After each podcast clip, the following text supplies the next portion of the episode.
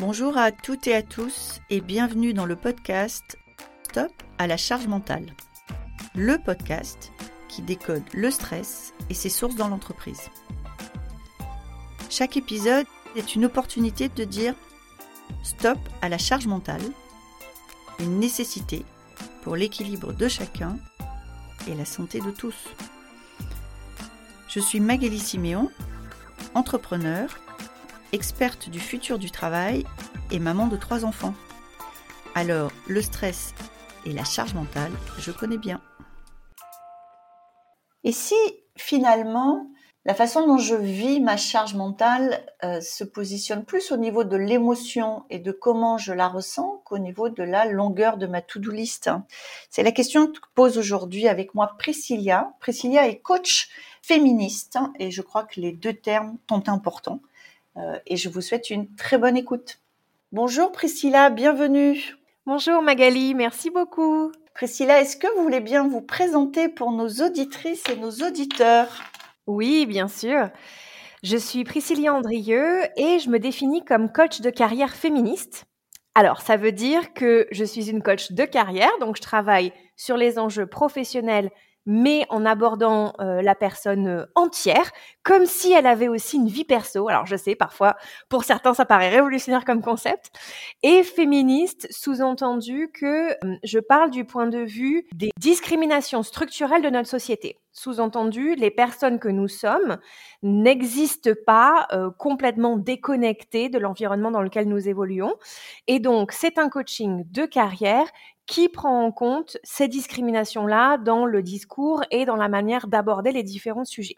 Donc moi, j'ai eu plusieurs vies professionnelles, j'ai eu plusieurs carrières en fait, mais je considère que ça participe du même mouvement parce que j'ai été euh, journaliste, j'ai été lobbyiste, j'ai beaucoup enseigné de euh, l'école élémentaire jusqu'aux écoles de commerce euh, dans l'enseignement supérieur. J'ai été chef de cabinet de Jean-Louis Borloo à Énergie pour l'Afrique et après j'ai été entrepreneuse et je suis toujours entrepreneuse aujourd'hui.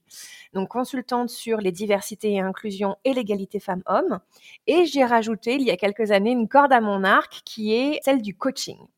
D'accord. Ma question suivante, qui est la question traditionnelle, c'est forcément des sujets que vous avez croisés et pour vous et pour des clientes. Comment est-ce que vous définissez la charge mentale? Bah déjà, à partir du moment où on parle de charge mentale, je pense qu'il est important de parler de socialisation des femmes parce que la charge mentale n'est pas quelque chose qui existe comme ça, comme un cheveu sur la soupe. Ça fait partie d'un mouvement de socialisation des femmes et des hommes qui du coup fait peser cette charge principalement sur les femmes et sur les minorités parce qu'elles sont femmes et que le rôle social qui leur a été assigné, c'est celui de s'occuper du foyer, des enfants, de la vie émotionnelle de l'entreprise et du foyer. Et donc, du coup, moi, la manière dont j'aborde la charge mentale quand euh, je suis en coaching avec mes clientes, en fait, pour savoir s'il s'agit de charge mentale, on le sait euh, assez rapidement, hein, mais le diagnostic, je pars beaucoup des émotions. Et donc, à partir du moment où ma cliente me dit, je me sens débordée, je me sens submergée, je me sens bloquée, je me sens victime du temps qui n'est jamais assez, qui marche contre nous, je me sens esselée, j'ai l'impression d'être en burn-out,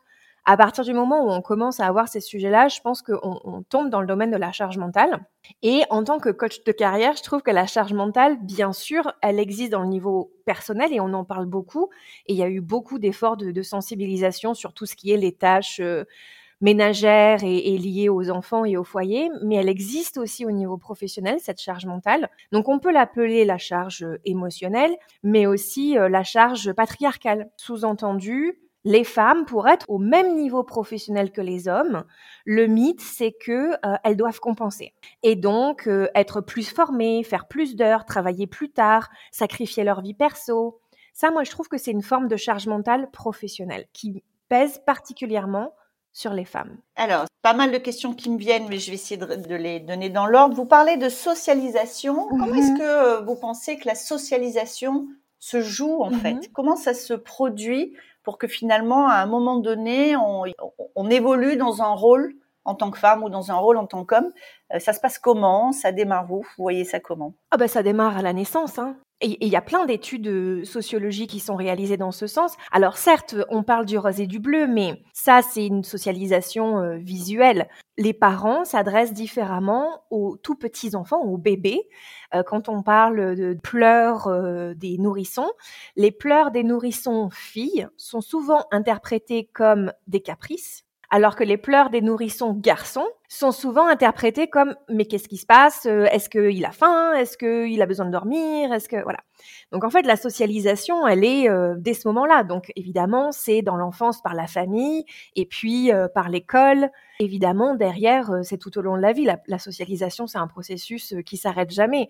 Vous et moi, nous nos grands-mères, si, si, on a la chance de les avoir encore avec nous, sont des femmes qui sont encore des femmes c'est valable pour les hommes aussi, hein, mais en l'occurrence des femmes qui sont encore socialisé, sous-entendu, à partir du moment où on est un être qui vit en société, et, on espère que c'est le cas de tout le monde, à partir du moment où on est un être qui vit en société, bah en fait, on, est, on est une éponge, on, apprend de cette société, et cette société nous dit, parce que tu rentres dans telle case, c'est valable pour le genre, c'est valable pour la race, c'est valable pour l'orientation sexuelle, mais parce que tu rentres dans telle case, tu dois te comporter de telle manière. Tout à l'heure, vous avez dit, on demande aux femmes de sacrifier leur vie perso, mais finalement, on, attend ça des hommes aussi, c'est-à-dire, à part quelques pubs à la télé où on voit un homme aller acheter des couches ou se demander si son enfant euh, est bien euh, là où il est, globalement, on, on sort de générations et des générations d'hommes qui ont eu avant tout une vie professionnelle et pas de vie personnelle. C'est-à-dire ce sacrifice est demandé par l'entreprise aux deux genres, hommes et femmes. Oui, tout à fait. Je suis tout à fait d'accord. C'est juste que le point de vue, il est un petit peu différent. C'est-à-dire que les hommes, alors c'est très euh, personnel ce que je dis, hein, mais les hommes sont socialisés pour dire vous êtes celui qui va ramener la nourriture à la maison. Donc, vous êtes celui qui existe dans la sphère professionnelle et à l'extérieur. Et votre rôle social, c'est bah, d'aller chercher l'argent, d'aller chercher l'argent à la maison. Et donc, du coup, tout ce qui relève de l'ordre des enfants, du foyer, de la vie sociale et des interactions sociales, du coup, repose sur la femme. Donc ça, c'est un petit peu l'intention qu'il y a derrière. L'intention qu'il y a derrière pour les femmes, c'est si vous voulez être au même niveau professionnel que les hommes, du coup, vous allez devoir vous comporter comme un homme. Et effectivement, c'est exactement ce que vous dites.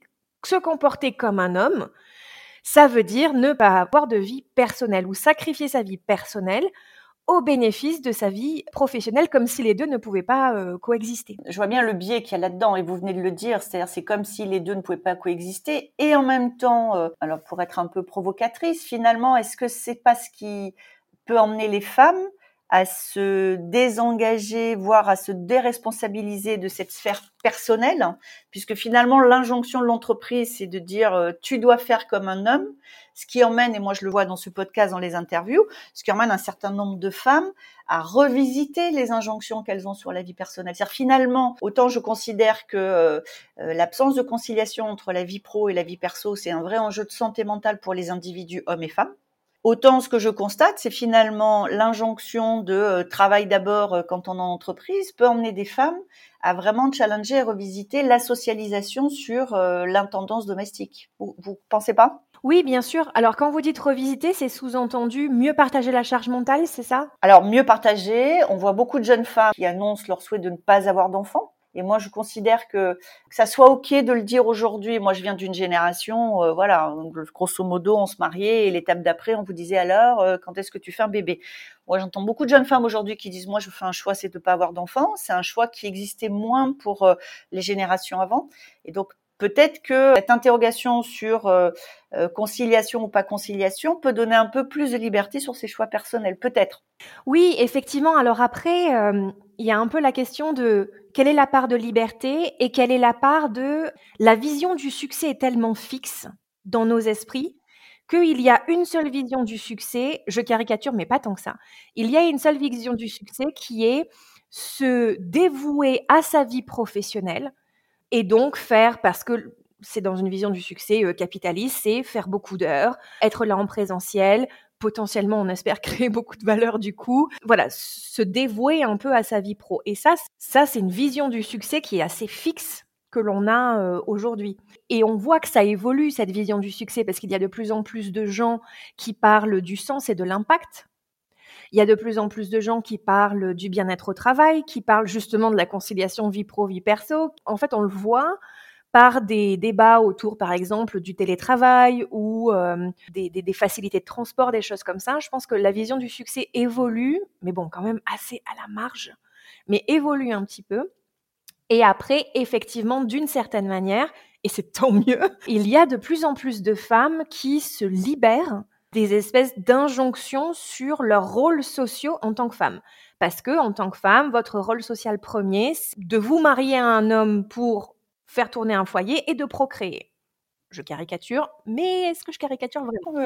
Je vois bien. Vous, vous accompagnez aujourd'hui des femmes, uniquement des femmes, ou vous avez, vous coachez aussi des hommes? Alors, je coach aussi des hommes parce que dans la manière dont je pratique le coaching, c'est le principe du peer coaching, c'est le principe du coaching entre pairs pour en fait s'assurer que on est toujours sur un bon niveau de standard et de qualité. Et dans ce cadre-là, du coup, je coach des hommes. En revanche, dans le cadre de mon business, moi, je ne m'adresse qu'aux femmes. Et c'est vraiment un choix que j'ai fait, puisque moi, je fais du coaching de carrière féministe.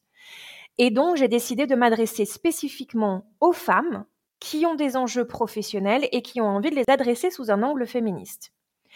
Et après, il existe pléthore de coaching et de coachs très performants et performantes qui coachent hommes et femmes euh, indifféremment. Mais moi, je trouve que l'endroit sur lequel j'ai le plus d'impact, c'est le coaching de carrière féministe, du coup, pour les femmes. Et alors, ça quoi comme caractéristique un coaching de carrière féministe, en fait? En quoi ça diffère? Qu'est-ce que vous apportez de différent? Qu'est-ce qu'il y a de différent dans l'interaction avec ces femmes que vous accompagnez? Ben, Je pense typiquement le genre de sujet que l'on aborde maintenant, c'est-à-dire le fait d'aborder des thèmes comme le syndrome de l'impostrice, euh, le sentiment d'illégitimité, la charge mentale, le sentiment de ne pas être à sa place ou de ne pas appartenir, tout ce qui est euh, comportement de perfectionniste ou de bonnes élèves.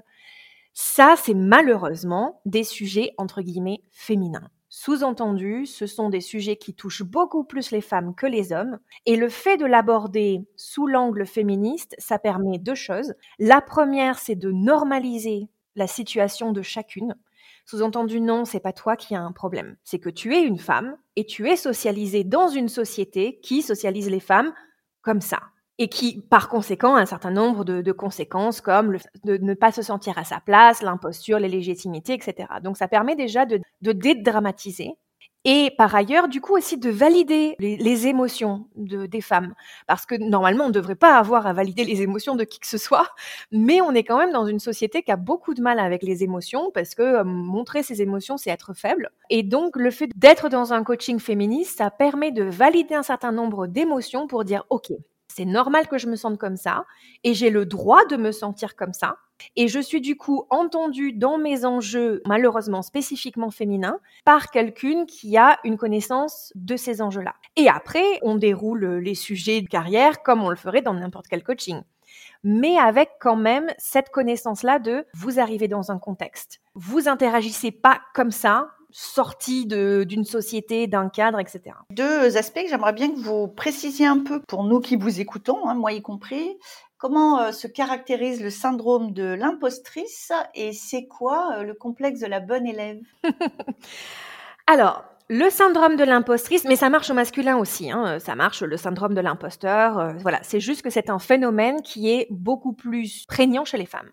Le syndrome de l'impostrice, c'est on repart sur les émotions, c'est le sentiment de pas appartenir, le sentiment de pas être à la hauteur, le sentiment de euh, pas faire ce qu'il faut ou aussi bien que ce qu'on devrait le faire. Ça c'est l'émotion que l'on ressent et en fait, on ressent ce type d'émotion là, ça, ça arrive du cerveau et c'est beaucoup de doutes qui est de l'ordre de hmm, je suis pas vraiment à ma place, ce que je fais c'est pas suffisamment bien, et, ça vient de la manière dont on est socialisé en tant que femme, parce que le milieu professionnel n'est pas un milieu qui traditionnellement est un milieu dans lequel les femmes évoluent et encore moins un milieu dans lequel elles sont valorisées.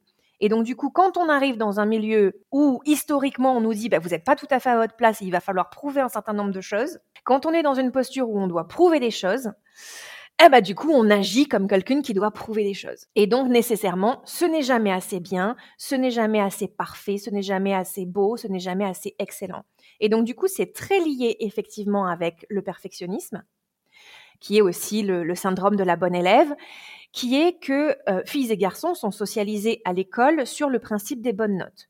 Tu travailles bien et tu travailles beaucoup, tu as de bonnes notes.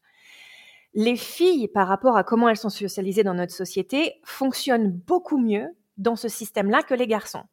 Parce que les filles sont socialisées pour dire, il y a une consigne, tu réponds à la consigne, tu es récompensé parce que tu as répondu à la consigne. Les garçons sont plus socialisés sur, euh, vous êtes des esprits libres, soyez rebelles, euh, tordez la règle. Je caricature, mais ça aide à comprendre le phénomène. Et donc, quand on sort de l'école, les filles fonctionnent toujours sur ce même euh, fonctionnement-là parce qu'elles restent des filles, elles sont devenues des femmes, mais ça reste des femmes. Sauf que ce système ne fonctionne plus dans le milieu de l'entreprise, mais elles continuent à reproduire ce phénomène-là. Parce que derrière la bonne élève, il y a, si tu veux être valorisé, il faut faire plaisir. Et c'est en anglais, on dirait le people pleasing. Et donc, c'est plaire au supérieur, à l'employeur, aux collègues. Et donc, du coup, pour plaire, il faut faire les choses parfaitement avec le mythe de les femmes peuvent tout faire, peuvent tout gérer en même temps et doivent tout gérer en même temps. Et en plus, il faut que ce soit fait extrêmement bien. Or, le gros spoiler de l'histoire, c'est que les femmes sont humaines. Donc, ce n'est pas possible. ouais. Et euh, des fois, on le réalise au détour euh, d'un craquage, d'une maladie. Donc, c'est mieux de s'en rendre compte plus tôt. Effectivement, quand on pousse ce phénomène à bout, ça mène au burn-out. Oui, tout à fait. Bah oui, bien sûr.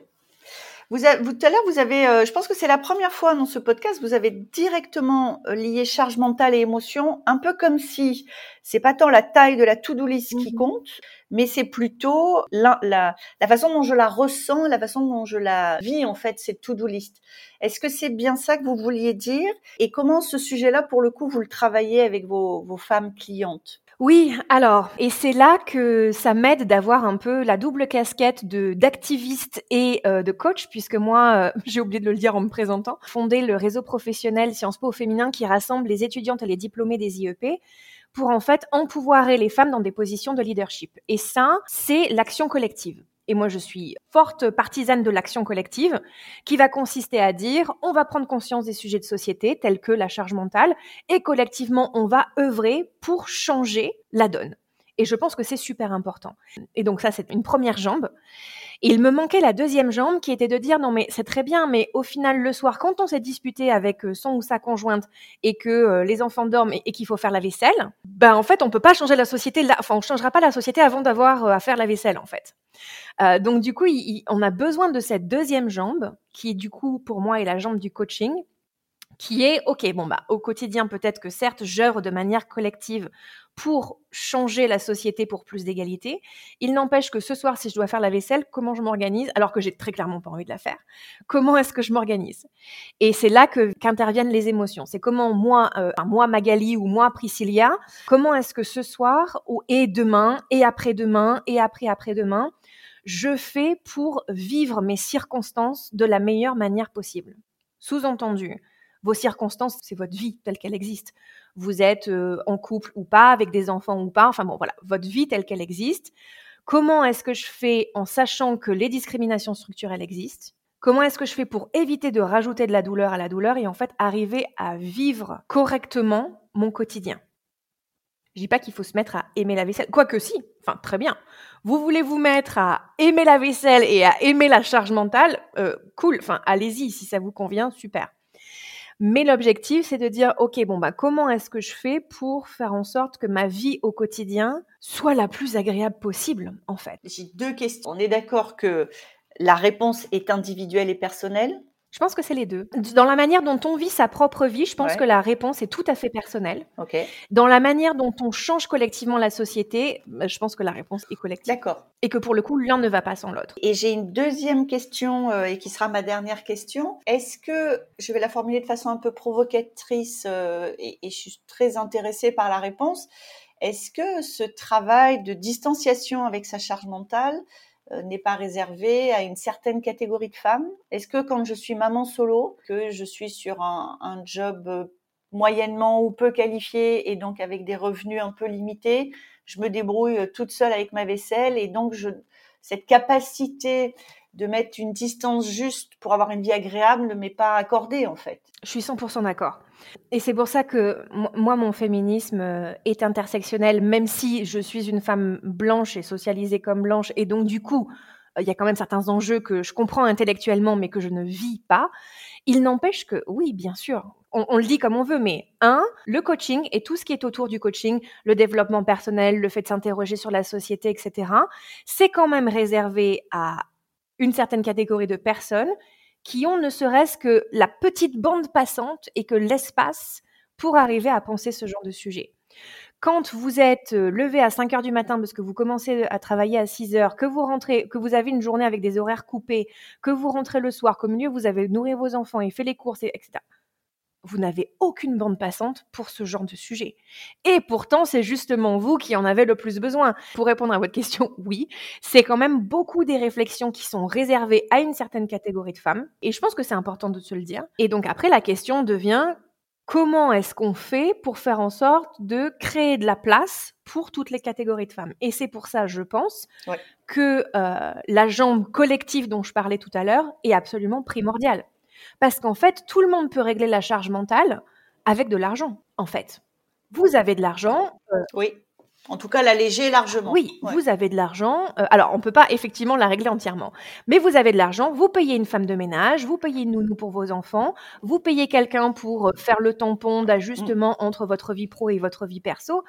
Oui, c'est sûr. Mais après, pose aussi la question de qui est-ce que vous payez pour faire ce genre de travail? Eh bien, généralement, ce sont ces mêmes femmes qui n'ont déjà dans leur vie à elles pas accès ni à l'indépendance financière, enfin en tout cas suffisamment d'autonomie financière, ni encore moins à la fameuse bande passante mentale qui leur permet de réfléchir à ces questions-là. C'est pour ça qu'au niveau individuel, c'est extrêmement important de travailler avec les individus qui aujourd'hui ont chance d'avoir les moyens, le temps, l'espace disponible pour le faire. Mais par ailleurs, le changement ne pourra être que collectif aussi. Sinon, on abandonne des pans entiers de la société. Eh bien, Priscilla, ce sera le mot de la fin. Je retiendrai de notre échange euh, de façon très factuelle que euh, la gestion de la charge mentale euh, est marquée au saut de l'injustice sociale aussi, comme beaucoup d'autres choses. Merci beaucoup, Priscilla. Merci beaucoup, Magali, pour ce temps et cet espace pour parler de charge mentale. Au revoir. Au revoir. Merci beaucoup d'avoir été avec nous aujourd'hui. Cet épisode vous a plu? N'hésitez pas à me laisser une note. Envie d'en savoir plus? Abonnez-vous directement depuis votre appli de podcast préféré. Et si vous souhaitez me confier votre histoire sur le stress en entreprise, contactez-moi via notre site Lily facilite la vie. Le lien est dans la description. Je vous donne rendez-vous la semaine prochaine pour un nouvel épisode de Stop à la charge mentale. Merci et à bientôt